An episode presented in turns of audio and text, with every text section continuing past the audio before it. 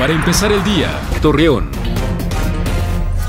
Muy buenos días, miércoles 4 de septiembre le presentamos la información para empezar el día. Arturo Rangel, coordinador del DIF estatal en Torreón, informó que las unidades de la línea rosa que ofrecen servicio a personas con capacidades diferentes se encuentran en mantenimiento y por su difícil reparación todavía no se tiene una fecha establecida para que regresen a circular.